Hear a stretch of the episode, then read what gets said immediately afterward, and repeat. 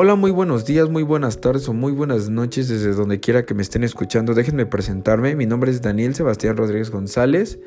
Soy alumno del Colegio de Semuch. El día de hoy les quiero platicar un poquito sobre lo que es la gluconeogénesis. Y esta materia, eh, bueno, de donde se los voy a platicar y con quien me impartió los conocimientos fue por el doctor Fernando Ochoa Ramírez que me da la materia de anatomía y fisiología de aparatos y sistemas. Ok, vamos a iniciar. ¿Qué es lo que entendemos por gluconeogénesis o también conocido como GNG? Pues que es una buena ruta metabólica y nos permite la síntesis de la glucosa a partir de los sustratos no glúcidos, obviamente, ¿no? Y aquí también las enzimas pues, son parte clave para la regulación en el proceso de la GNG, o sea, la gluconeogénesis que sería el fosfonenol, el piruvato, la glucosa 6, la fosfatasa y por otra parte también tenemos lo que se puede regular por la ritmicidad del ciclo circadiano. Después, la GNG va a estar caracterizada por cuatro enzimas que no participan en la glucólisis, obviamente, ¿no? Las cuales son el piruvato carboxilasa, el fosfoenol piruvato, la carboxinasa, la fructosa, la bifostasa y la glucosa 6-fosfato.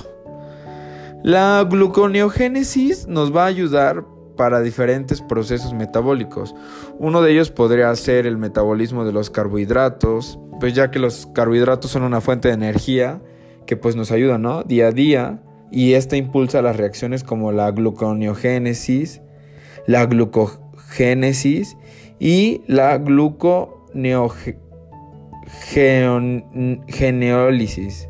Perdón. Es para el metabolismo de las proteínas en donde la, pues, la degradación de los aminoácidos nos van a ayudar. ¿Para qué nos van a ayudar? Pues a obtener energía, ¿no?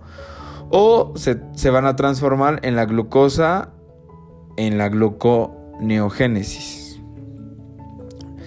Después, vamos a hablar un poquito sobre los, procesos en los cuales nos van a ayudar pues en la elaboración de la glucosa, ¿no? Porque pues obviamente es fundamental para nuestro organismo. A partir de la descomposición como los lípidos o las proteínas. La gluconeogénesis, este proceso comienza con la glucosa, la cual será fosforilada y obviamente pues se le van, bueno, se le van a añadir grupos fosfatos para convertirse en glucosa 6P. Después, la gluconeogenólisis. Este proceso comienza degradando el glucógeno en donde se desramificará, ¿no? Y el proceso catabólico es la gluconeogénesis. como ya se los había mencionado, pues aquí es donde se forma nueva glucosa, o sea, como o sea, bebecita pequeña, ¿no? Pero eso pues no tiene nada que ver. Solo es como para que entiendan. Vuelve como a nacer. A partir de los sustratos no glúcidos, los cuales son el piruvato, el oxalacetato, el lactato, el, proceso comenzará en cuanto el piruvato está en el citoplasma, el cual ahí llegará a la mitocondria. Gracias a las enzimas, el piruvato y la carboxilasa, en donde el ATP, el biotina y el dióxido de carbono lo convertirán en oxalacetato, el cual se se convierte en malato para de nuevo ir hacia el citoplasma y en forma de oxalacetato nuevamente vamos a dar el, lo de que es el glucógeno. Esto pasa en, el almacenamiento de glucosa en los vertebrados, obviamente se va a sintetizar por lo que es la glucogénesis.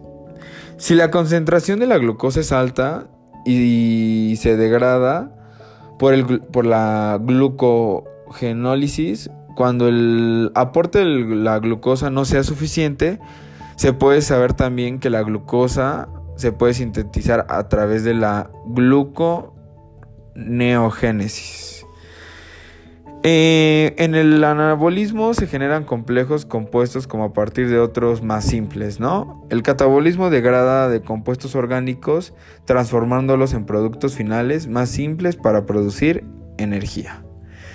Pues por mi parte sería todo, traté de sintetizarlo lo más que pueda pues para que se les hiciera más fácil entenderlo y tal vez hasta comprenderlo de todas formas, pues mi nombre es Daniel Sebastián Rodríguez González y pues quedo a sus órdenes. Me podrán contactar en mi correo que es danielsebastián-2015 hotmail.